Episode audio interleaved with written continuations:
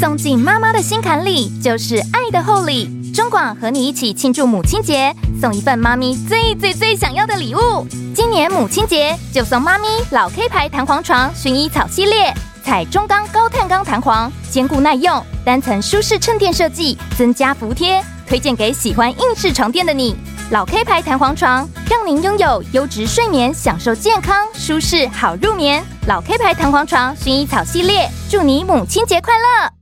幸福好时光，好，我们今天要来介绍这本书哦。这本书，呃，我真的觉得它是个漫画。哦，因为当然里面也有非常正式的文章啊，文配图，你应该很容易看哦。那我是在书店看到这本书的，我觉得应该找人来好好介绍一下哈。这并不是出版社寄到我们这个节目来说请介绍的，叫做《喜欢上高敏感的自己》。那么因为这是一个日本人哦，日本的心理师长沼木雄的作品，所以呢，我们就请这个。平安丛书来推荐一位心理师来讲一讲，那这就是在我面前的洪培云临床心理师。培云你好，淡如姐好，各位听众朋友大家好。我们先来解释一下什么是 HSP，就是其实说起来很玄呢、啊，你看英文就不玄，叫 Highly Sensitive People 啊，它是一个症候群。嗯，其实我觉得呃。说它是一个症候群，可能很多人会去想到就是症状，但其实今天既然邀请到本身也是高敏感族的我来哈，我一定要帮大家更了解一下高敏感，它是一种特质，嗯，就像细心、冲动，嗯，好敏感，然后或者是说迟钝，这么说好了，我觉得它是人都会有的一种特质，只是说有的人这个比较多严重。对，或那个比较少，这就好像你说过动什么 ADMD，我跟你讲，很多人也或或多或少有一点，只是他还没构成某种病症，就不影响到你的现实生活。呃，或者是说，我觉得就像呃，喜欢上高敏感的自己这本书，我觉得它有一个很棒的一个强调的重点，就是当你越了解你自己的高敏感的时候，你比较不会活得这么累。对，嗯，因为你先了解自己。本来就会活得比较累，那你就不会这么累，因为你会找方法对应。嗯，因为因为世界无法改变嘛，你能改变的是反应体的本身。嗯，对，你可以知道说，哦，我既然我自己是一个高敏感特质的人，那我就会知道说什么地方适合我去，什么地方呢，我就干脆少去或者是不去。那尤其呢，所有高敏感族的人都有一个共同的人生困难，叫做。拒绝不了别人的要求，嗯，别人来拜托你，希望你来帮个忙，你就会觉得说，我如果拒绝他，那我感觉就是好像就是让他陷入苦海，好，我不是一个好人。可是问题是，想你简单来讲就是想太多了，嗯，对。然后这但如姐讲到的想太多，正好就是高敏感族里面它的四大特质之一，叫做。我们先来讲那个高敏感的定义有没有？其实他是在一九九六年提出的，有一位精神分析学者。我们再来讲他的四大特质，好把它定义的清楚一点。好，其实高敏感族这一个词啊，它是呃一九九六年由美国的精神分析学者伊莲艾荣博士提出来的。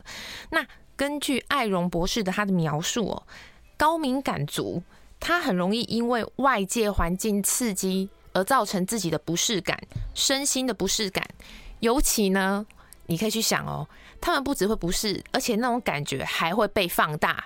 也就是说，刚才有一台车刚好从呃门外经过，不是高敏感族人就觉得哦，阿德几台掐鬼气，高敏感族人就会觉得好吵哦，很不舒服。另外呢，高敏感族的人啊，他待在。刺激太多的环境，他就会觉得好想要赶快走哦，希望这个聚会赶快结束。那也会觉得说，哦，短时间内突然涌入好多讯息，要处理好多事，觉得好烦哦。那也很容易受到别人的情绪起伏所影响。嗯，然后呢，不喜欢犯错，也很害怕犯错。然后犯错之后呢，也很容易自责，觉得自己非常的不好。那再一次强调哦。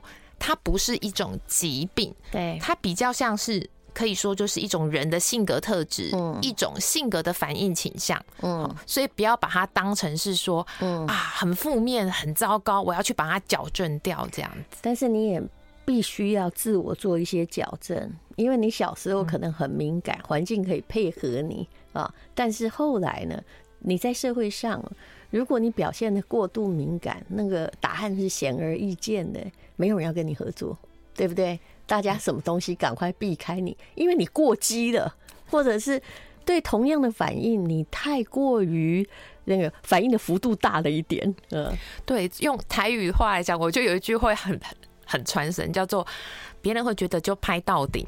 嗯，那哎、你又很想好到顶哦，所以这是一种矛盾，因为你又害怕拒绝别人，但别人又没有觉得跟你在一起是，哦感觉上是，就是有时候一句话哦就会得罪你哦。我我会遇到这样的人，我后来会自己告诉自己说，我不要跟这个人在一起，因为在他眼前哈，虽然他不讲，但是我做什么事都是错错错，而且你可能呃就是呃对，就是很多时候我已经不纠结了。他的他的反应不是在解决问题，而是在沉溺于那一种负面的倾向。那么好，那高 HSP 也就是高敏感的四个特质是什么呢？嗯，好，这个四大特质呢，它用英文的缩写就是 DO。E S，第一叫做深度处理哈。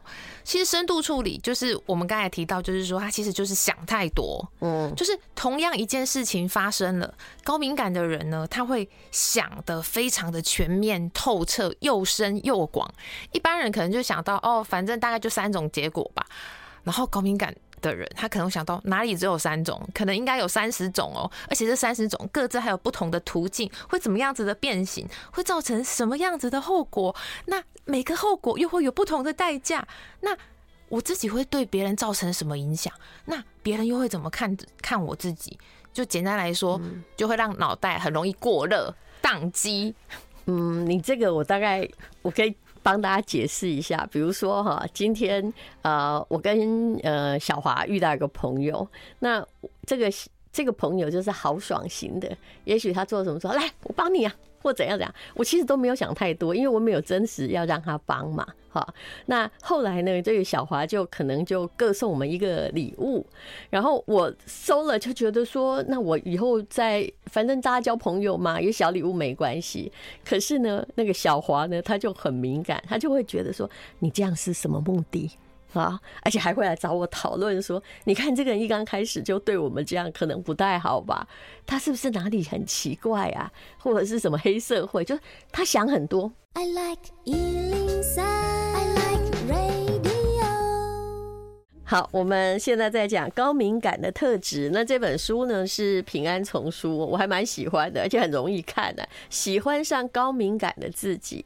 但无论如何，我们今天不是叫你用高敏感来呃就解释你自己，然后找借口。其实我后来发现呢，呃，当你在练得皮坚肉硬之后，你应该要有一些方式去疏解自己的不舒服，或者是。沟通跟相处的问题。好，那刚刚我们讲到的，就是想太多了哈。它的低嘛，哈低就是深度的意思，就是他你深度处理太多的事情。嗯，好，那接下来我们要谈的是那个容易过度接受刺激哈，就是哦哦。其实啊，我不知道大家有没有自己，其实自己可以去观察自己哦。你会不会很容易对你的环境还有材质会有一些挑剔，会觉得说，嗯。这这个天气好像太冷了，太热了。这个衣服呢，材质穿起来不舒服，很想把它换掉。其实很多从小孩的时候就开始，对某一个东西哈，就是比如说人家小孩，他就穿某一种质量衣服。他小时候不会反应，他会哭，每穿必哭，所以不管这个东西是多昂贵多好，你还是要赶快让它消失在你面前。对，材质要舒服，然后你会发现，像今天哦，还有下雨哦，台北下雨，但是我不知道其他地方是不是哦。嗯有些人他觉得天哪，裤管湿掉了，就是不舒服，要赶快把它吹干，或者是要把它换掉，或者是说你的手脚弄脏哦，像我自己很有感觉哦，比如说有些时候我们去外面试试一些眉。笔或什么画在手上，嗯、我就会觉得画完我要赶快把它擦掉。哦，就是会觉得有隔掉米干，还有连带性的洁癖。嗯，对，就是有一点这样子。欸、那你看，因为我昨天在画图，我手指里面就有一些亚克力没洗掉。要是你，你会不会很舒服？完全不会。好，不会吗？原料不会吗？我还是要把它弄掉。你看，你看，你看，我就会看到觉得也还好，因为我习惯了。嗯。好，那我这边还需要锻炼。我只要有什么东西沾到没有处理掉，所以我的指甲基本上，通常不管有没有做美甲，我一定是把它剪得很短，然后让它很干净，不会有东西卡进去。嗯，对。然后这个有好处，也就是你其实是很在乎自己的 image 哈。对。然后呢，更有趣就是说，提出这一个呃，就是高敏感族的，就是伊莲艾隆博士哦，他就说到。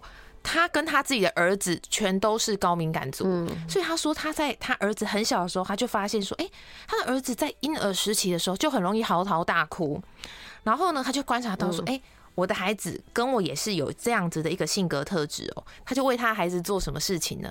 他就亲自制作孩子专用的小帐篷。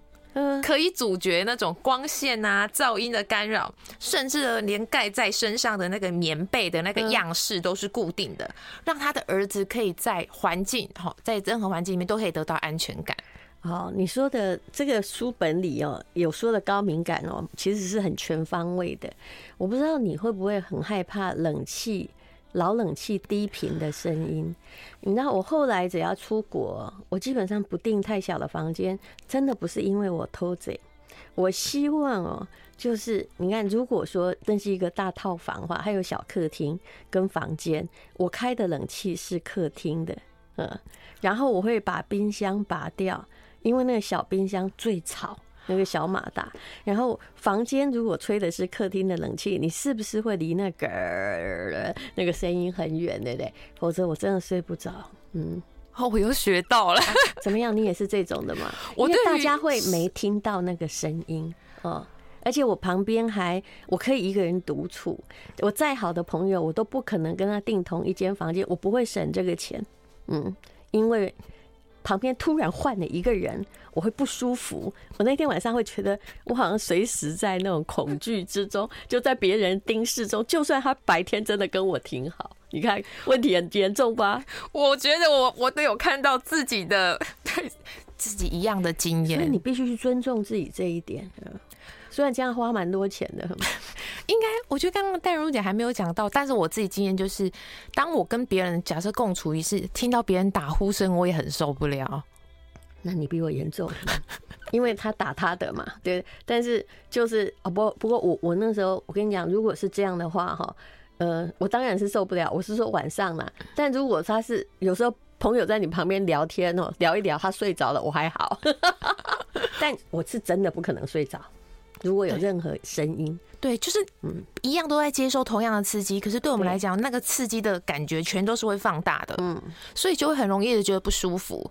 可是我觉得刚才淡如姐提到，也是这本书在强调，就是你要懂得。呃，一个高敏感的人，你可以懂得去为自己创造适合你的环境，嗯，而不是勉强自己忍耐。算了啦，反正就是一天嘛，三天就会过了啊。人家也不是故意的，然后把自己搞得非常的情绪很不舒服、焦躁，甚至我觉得也像呃，就是喜欢上高敏感的自己里面提到了，长期没有处理，很容易出现一种状况，叫做慢性疲劳。对。因为你你在忍耐嘛，但是你却没有去除去让你不舒服的因素。嗯，对。而且如果你一直忍耐，你也不好意思跟人家讲，然后你有时候还会反过来就是呃反省检讨自己说啊，那就是我自己太奇怪了。是，那对，就是长期就内外夹攻，你就会觉得说自己非常的没有元气。是，嗯，或者是有时候我也知道，到了晚上哦，我情绪会比白天来的波动大。然后，所以晚上的时候，我的朋友都说：“我现在有一件事情来跟你讨论。”我一定说，不管他是他的好朋友，我会跟他说：“你可以用写的，或你用语音，但是你不要晚上孩子睡了，你不要打电话给我，因为哈，我接完你的电话之后，你会睡着，但我会睡不着。”我自己也有一样的经验呢。我自己的做法。会拒绝，对我自己做法可能就是，但我我的事我的就是不像，就是淡如姐就是吼，就是事业跟人脉吼很广又很大哦。我我后来我觉得我如果要好好的活下去，我必须做到一件事情，叫做我昭告全世界，包含我爸妈，嗯，叫做晚上七点半以后不要打电话给我，而且我到周边我根本就是说我会关机哦，你不要打给我，因为不会有人接的，嗯，不会，就是全世界都找不到我的。但有一种人。更 over。我以前曾经遇过一个就是节目的制作人哈，就是就是就是助理之类的，他们就是比如说我跟他说。但有时候我们突然晚上想什么事情，我们就会用讯息，别人也可以这样对我，因为我们有没有看，那是我可能第二天才回，并没有强迫你现在要应答。可是呢，当我比如说我说我我现在传给你，你不一定要看，可是这很可怕。他后来来告我的状，他告我的状的原因就是你传讯息给我的时候已经很晚了，比如十一点以后，可是我都还醒着。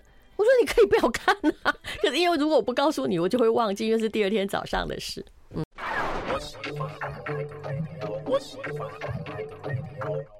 好，我们今天介绍的是喜欢上高敏感的自己，那是洪培云心理师来讲哦。他有四大特质，D O E S，反正写书的人很容易就把那个拼成了一个字啦，就叫大字，这样你比较好记嘛。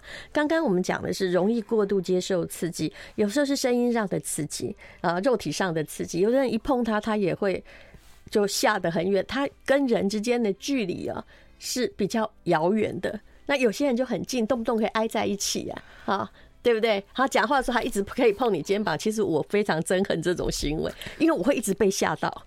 我也不行，因为我也很容易被吓到。对，别人要给我惊喜，对我来讲都是惊吓。对，就是有时候就是。呃，有的时候叫手来脚来，我不是指性骚扰哦。但你如果一直跟我讲话说，哎呦喂呀，哎呦呀，就一直在打我，我会受不了，我会整个人会远，因为我不舒服。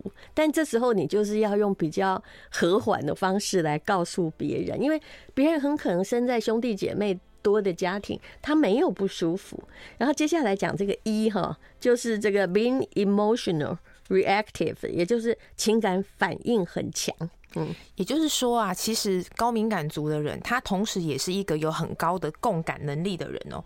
举一个很简单的例子，大家就会有一种感觉，就是说，哎，你去看电影，你又不是戏中的人物，对不对？那里面就是爱的死去活来，非常的痛苦，然后你比他还痛苦的样子，然后你整个非常的融入剧情，然后很感同身受。或者是说啊，哎，你看到别人受伤，看到别人在受苦，你别人可能那个受苦的当事者，可能自己都还没哭，你自己反而先哭了，嗯，因为你很容易去共感到。别人的感受，嗯，好。那日本有一位呃，就是呃，森金纯子医师哦，他就把这种高度同理的能力比喻为音叉。他意思就是说啊，其实每一个人心中都有叉，音叉叉子的叉。OK，他意思就是声音的那个音叉。他的意思就是说，可是哦，每个人虽然都有那个对别人情绪感到共鸣的音差，但是。每一个人的音差大小跟数量是不同的。对，有些人他大概只有十只小音差，可是如果是那种感情感觉很丰富，然后的高敏感族，他可能有一千到一万只的大音差，这是他的一个比喻啦。嗯，这就好像有些人，我觉得说，哎，没怎样，你怎么哭成那样啊？对不对？或者有些人是他的那种笑感很低，呃，笑点很低，对不对？有些人哭点很低，呃。对，所以其实我觉得这也可以回应到，就是说，如果一个人笑点很低，哭点很低，他就是很容易会有这种情绪反应的时候，我觉得这就是一种特质的展现，但绝对不是说哦，容易哭啊，爱哭鬼啊，就就开始去连接一些负面的东西，就是啊，懦弱啊，没用。我觉得这个是所有就是心理特质里面，让希望大家可以更去了解，就是说，这个只是每一个人的不同，但不代表它是你的缺点或者是弱点。嗯，所以你有高共感能力了，你其实可以用它往正面效应，对不对？正面效应，也许你是一个很好的艺术家，或者你呃写作的时候人家特别有共鸣。可是如果你把它用在人际的沟通上面，那显然就是一个。太不利的事情了啊！对，所以其实如果说你是一个感情很丰富、很容易去感受到别人的情绪，或者是观察到很细微事物的人，其实最好的方式，我觉得大概就是化为创作吧。跟你去解决那个问题，或者是把它变成一种正面的，可以用在现实生活上的积极的力量。嗯，对，就是把它变成是你的能力。而不是说它是一个好像天生带来一种的缺陷或者是问题。嗯，这就好，你看到一个人很可怜，那一直在哭，哭什么哭呢？你看我现在会这样讲，但我以前可能就是那个哎呀感同身受的那个人。那我会想说，那我是不是可以帮帮他，捐点什么给他？好，那么这至少是积极性作用，而不是坐在那儿哭就算了。我其实之前曾经访问过一个明星，我真的很受不了，他就是呃。比如说，他要讲他有多孝顺，我们要怎么讲？我们也许比较俗气，会说我有给爸爸买房子啊，我有给爸爸怎样啊？他不是，他说他他想的是说，我每次想到我爸爸，我都会在家哭一整晚。可问题是，他有好几年都没有回去看他爸呀。我想说，这样是要说些什么？I like 幸福好时光，今天是洪培云心理师。我们在讲的这本书是呃 HSP，喜欢上高敏感的自己。你是属于高敏感的族群吗？我们刚刚讲到了情感反应强、高共感能力。接下来就是，其实说起来很类似啦。S 就是非常那个啊 sensitive 的，他非常能够敏锐的了解细微的刺激。比如说口味啊，哦，他可能可以是吃到那种哎，微酸、微甜，酸是哪种酸，甜是哪种甜，辣是哪种辣，或者是说对于声音很敏感，就像我们前面一直提到的嘛。那比如说哎，一点点小小声音，他就听得很清楚，甚至他会觉得哦，这根本是噪音，我真的是受不了。其实有些人如果口味很敏感，他才是成为美食家的特质。比如他随便吃一口哦，他就说哦，你放的这个胡麻酱跟芝麻酱对不对？哦。就是他，他有这个材质，但如果把它用在人际关系的体察上，哈，他如果变成了挑食或厌食，那就不太好。对，所以其实说高敏感呢，这种就是对于这种。呃，色身香味触觉嘛，好，就是说对于这种觉受的这种敏锐，它其实可以变成是一个非常好的厨师、写作者，甚至是音乐家，他听得出来就是音准的差别呀，不会说哇，其实都那个乐器都已经走音的很夸张，这一点我这一点我都不敏感。但是我说真的，一个高敏感，他可能是有全方位的，就是我之前会觉得说我。就是某某一个人就邀请我参加某个乐团，我都觉得我在紧张，我不知道紧张些什么。直到有一天呢，我真的是就听了柏林爱乐，我发现我不紧张，我就发现一件事情：虽然我不是真的很懂音乐，但是呢，人家那种真正和谐吼，连千分之一都不出错的乐团，我就不紧张。但是如果要听某一些，你知道吗？我就很害怕，就是 因为我突然不听，我不知道那个叫走音，但是。我是害怕那种突然一个不和谐的声音这样出现，只有柏林爱乐能够解决这个问题。对，所以其实能够觉察到细微刺激的这种高敏感的特质，它可以是各种层面的一种觉察。然后呢，而且我觉得很有趣，就是说，其实国外就有，应该是德国就有做一个研究啦。然后他就说，哎，其实如果给他们做一种什么字母分辨的那个一个一个实验哦。确实，高敏感的人呢，他可以很容易的就做出正确判断，但是他们在实验结果之实验结束后，疲惫感很强，很累。是，所以你要了解自己的疲惫感呢。这就好像我一天跟别人相处，或者是在谈聊天谈论的时候，不能太久，否则我真的很疲倦。嗯，那可是有一种状况是，比如说我自己在录 podcast，我自己一个人在讲，我不会疲倦。我。嗯，所以每个人要了解自己的模式吧。那么很累怎么办呢？如何你很高敏感又不要活得太累，活得轻松呢？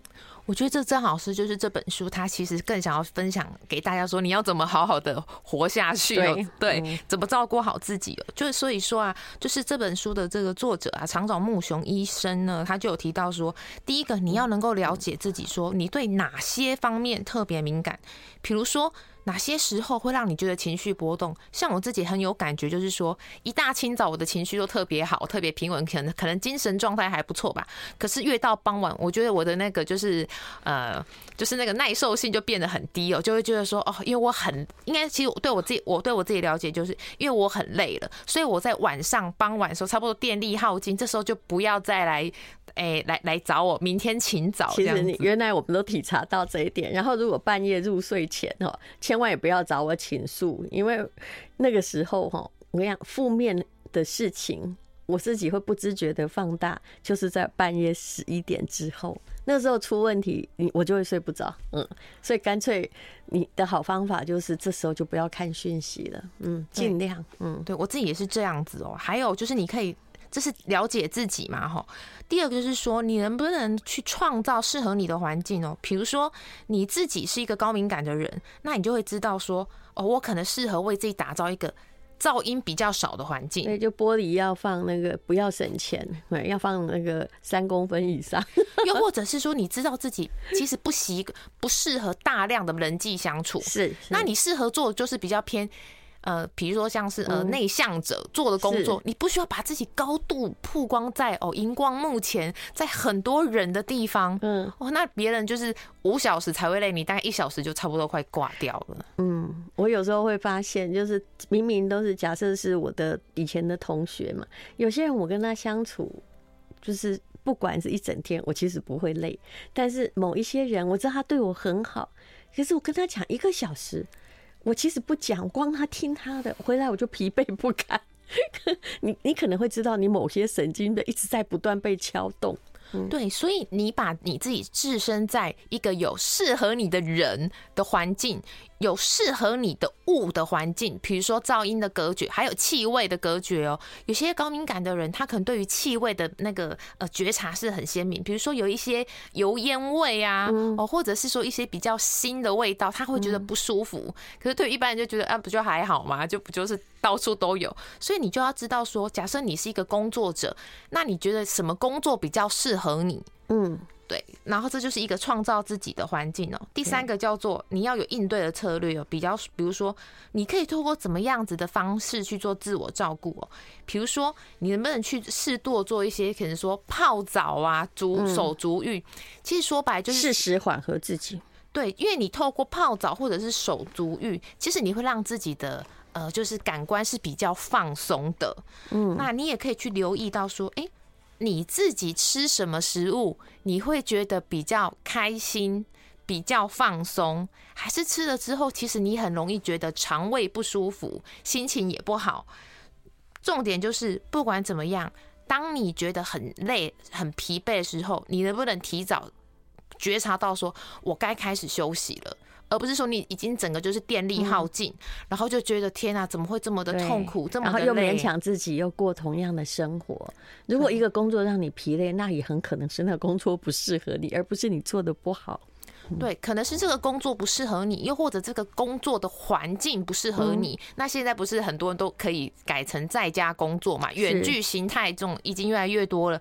那如果你的工作，允许你做这种远距的一个改变，那或许工作本身的内容不一定要直接改变，但是环境你可以去改变。那至少你可以在这个工作上比较有序一点的一个发展下去。嗯，那当然也有很多人呢，不管是不是做艺术的，其实很多的城市设计员也是一样，就你叫他在大办公室工作，他就是没有办法。因为他会很容易受到细微的干扰，或者是在嗯、很注意一件事情的时候，就动不动哈一点小小的砰，他也是吓个半死。其实，那你很可能就是高敏感族群。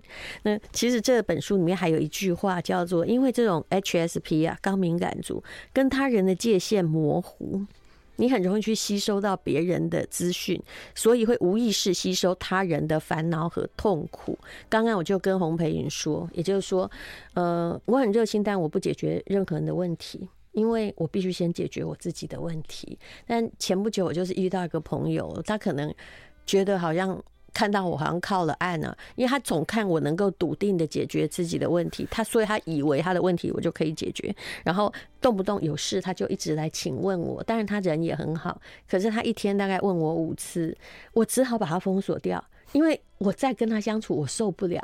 但我是暂时性封锁，我知道他是个好人，但我一定要先封锁他，不然哦，我的神经哦，你动不动来问一个问题，而且这个社会上哦，有的底层逻辑很复杂。因为你比如问我说，我跟洪培宇能不能相处？可是两个人我都认识，我该怎么回答你？